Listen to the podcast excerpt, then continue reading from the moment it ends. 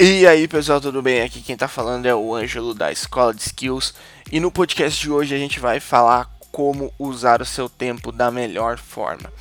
E o tempo ele é o ativo mais democrático que existe. Afinal, tanto você quanto as pessoas mais ricas e influentes do mundo têm 24 horas por dia. Porém, pode ser que você não saiba como utilizar o seu tempo da melhor maneira. E quando falamos em utilizar seu tempo da melhor maneira, não estamos falando em só em trabalho, só em trabalhar. Afinal, nem só de trabalho vive o homem. Além do mais, para ser uma pessoa produtiva é necessário você equilibrar seu tempo entre trabalho e lazer. E vale lembrar que esse artigo foi baseado no livro Trabalhe 4 Horas por Semana, do autor Timothy Ferris. Inclusive, a gente recomenda muito que você leia esse livro. E a primeira dica para você começar a trabalhar o seu tempo da melhor maneira é elimine o que não te dá retorno. Eu, por exemplo, utilizo a regra do prazer, lucro e conhecimento. E basicamente ela funciona assim: se alguma coisa que eu faço não me dá retorno em felicidade, dinheiro ou conhecimento, eu tento jogar a prioridade dessa ação para baixo. Ou seja, chega uma hora que eu paro de fazer. É uma ótima maneira de eliminando o seu gasto de tempo com coisas banais e que não te ajudam em nada recomendo que você comece a fazer isso. Eliminar o que não te dá retorno em prazer, né, felicidade, em lucro ou em conhecimento. A segunda dica é ter uma lista de prioridades do dia. E tá aí uma coisa que eu aprendi não faz muito tempo e que me ajudou muito. Inegavelmente, você ter uma lista de prioridades diária aumenta muito a sua produtividade. A listagem do que temos que fazer é como se fosse uma bússola ou um mapa com o rumo que devemos tomar naquele dia. Sem dúvidas, é muito importante você aprender a mensurar as suas prioridades. E se você não faz a mínima ideia de como elencar e alistar as suas prioridades, recomendamos que você dê uma olhada na nossa ferramenta de produtividade 1.0. Ela está disponível na aba Ferramentas lá no blog da Escola de Skills. Vale a pena baixar e começar a usar essa ferramenta no seu dia a dia.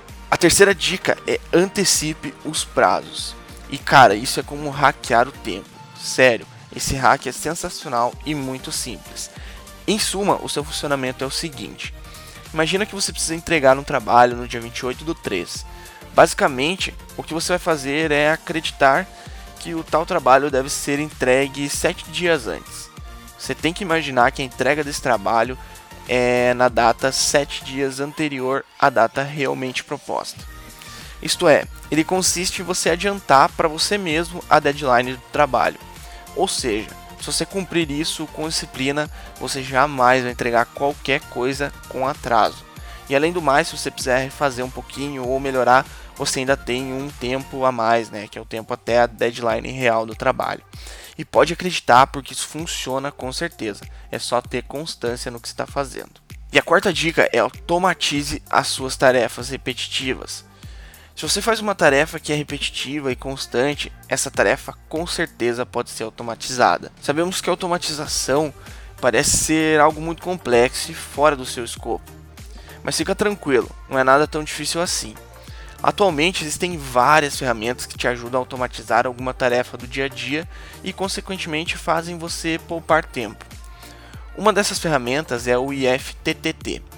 E segundo é, o site Bluelux, eles deram a seguinte definição para explicar o funcionamento do, do site FTTT.